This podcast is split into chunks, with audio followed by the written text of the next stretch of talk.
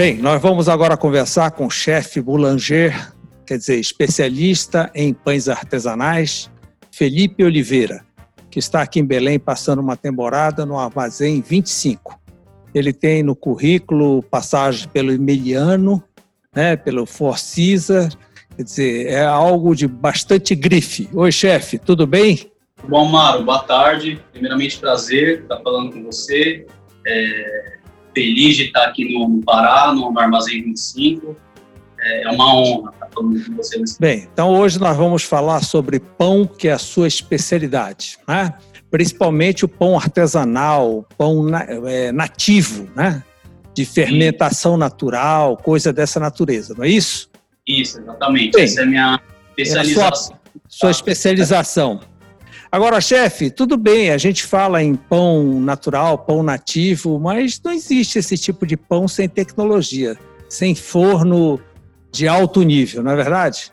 Sim, exatamente. Estava é, até comentando com o proprietário aqui do armazém hoje que é até engraçado que uh, o pão, hoje em dia, a tendência é que ele remeta ao passado, volte ao passado, mas a gente só consegue ter exatamente aquele pão que era no passado, aquele pão mais saudável, aquele pão feito com fermentação natural, só consegue isso hoje aliado com a tecnologia. Então, bons fornos, é, bons equipamentos, é, é essencial para que consigamos ter um bom resultado na panificação hoje em dia.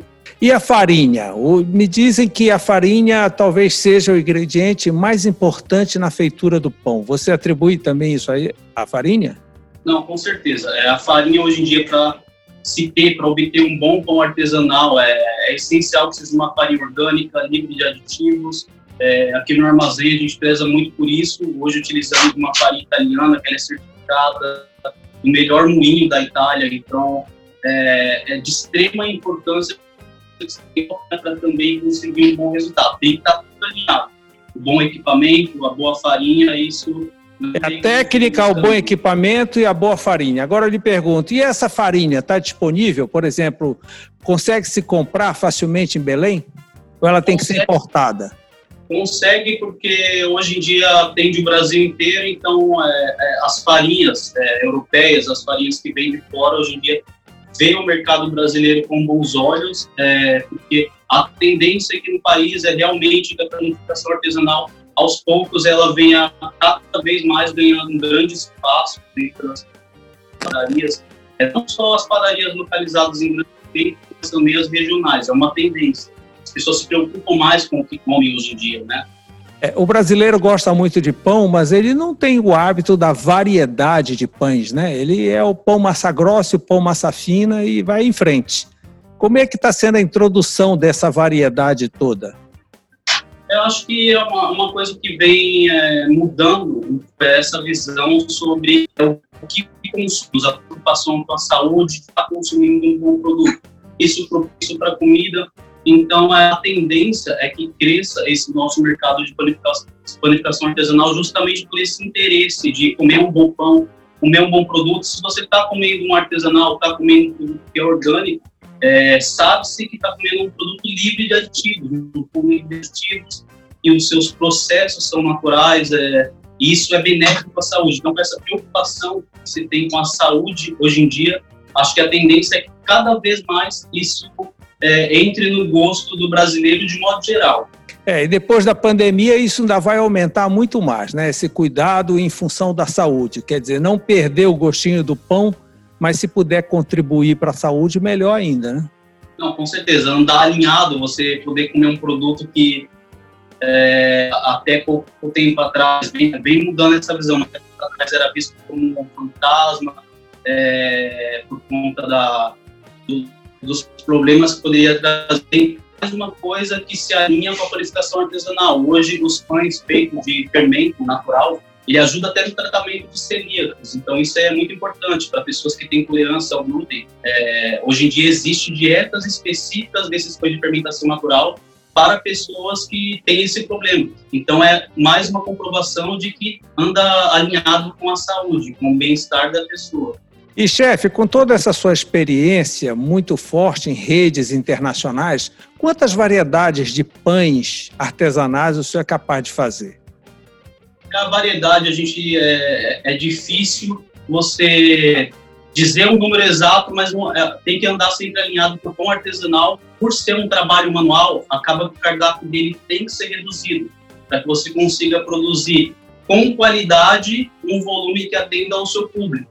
Então, acho que um grande erro, não é um erro, um grande vício que se criou na panificação brasileira de modo geral, é, é ter a quantidade de produtos e quando você tem quantidade acaba desalinhando com qualidade. Isso funciona em, em, todas as áreas, em todos os meios. Então a gente tenta conciliar uma, uma quantidade de cardápio que seja é, acessível pra, para o público, de bom gosto para o público, se consiga manter a qualidade do produto final.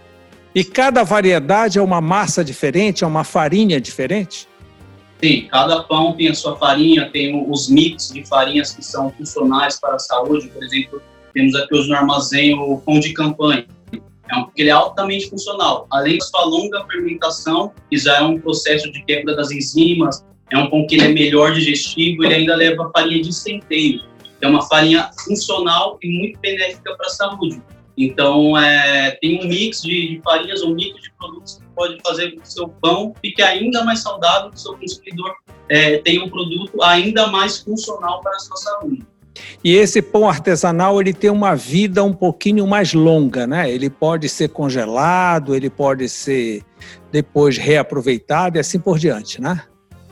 É, a história da, da panificação artesanal, mais especificamente da francesa, que é hoje a, a, o que traz mais aqui para o Brasil essa tendência, é que o pão artesanal antigamente ele era produzido bem grande, normalmente bem grande pelas famílias francesas, e justamente para durar Era um pão né? só para toda a família durante uma semana. Isso, então, é, justamente por, por ser um pão de casca mais grossa, sua durabilidade é maior. Então, você vê, não vai aditivos, não vai nenhum tipo de química e ainda assim a sua durabilidade é maior por conta dos processos que são feitos neles, alinhado com bom produto e com a boa tecnologia. E folheado, chefe? Folheado é uma coisa que hoje em dia a gente também é, tem um excelente produto alinhado com uma boa farinha, alinhado com um bom equipamento, com uma boa manteiga, é, não tem como fugir a um gosto particular das pessoas, é, entra no paladar de, de quem quer que seja. Então, para quem não é muito acostumado ainda com pão de casca mais durinha, a gente tem a opção do, do folhado que cai muito bem na graça de modo geral, na graça das pessoas. Então, hoje nós temos ingredientes, nós temos técnica e tecnologia para reproduzir qualquer tipo de pão, qualquer variedade de pão. Exatamente. Hoje em dia, a tecnologia alinhada com a boa técnica, com as boas farinhas, com os bons insumos de modo geral, conseguimos reproduzir é, uma, um produto, um pão artesanal, da forma como ele tem que ser feita e e ah, bem parecido, ou digo até da mesma coisa que é feito, por exemplo, na França, que é onde a gente traz as nossas tendências maiores da panificação artesanal. Algum ingrediente regional aqui da Amazônia, aqui do Pará, que o senhor de repente esteja experimentando? Sim, claro. É, é com essa minha vinda para cá para o Pará, para o Armazém 25, conversei com o proprietário aqui que eu quero me afundar ainda mais nessa rica culinária paraense é, para atribuir ainda mais esses produtos nos nossos pães. Hoje, por exemplo, já temos um pão desenvolvido que é o nosso pão de campanha com castanha do Pará. É, fomos numa feira hoje, é, numa feira regional aqui no centro de Belém, compramos tucupi para fazer o nosso fermento natural de tucupi. Então, acho importante essa valorização regional é, alinhada com a técnica é, dos pães artesanais e essa é a minha ideia principal aqui para o Armazém 25 alinhar uma boa planificação, mas não deixando de lado e valorizando a, a culinária de um modo geral paraense. E conversei com eles aqui que o que mais me encheu os olhos quando vim para o Pará é toda essa riqueza culinária, essa infinidade de produtos, essa infinidade de ingredientes que existe nativos regionais aqui do Pará. E óbvio que a minha, a minha preocupação é atribuir e adicionar isso cada vez mais nos nossos produtos, essa culinária regional do Pará. Que bom, boa sorte, chefe. Muito obrigado por essa entrevista gostosa, bons pães e que volte sempre. Muito obrigado, é um prazer. Esperamos a sua visita aqui no armazém para provar essa a nossa nova panificação que está sendo introduzida e foi um prazer falar com você. Tá, boa sorte, muito obrigado. Obrigado, Mauro. Tchau, tchau.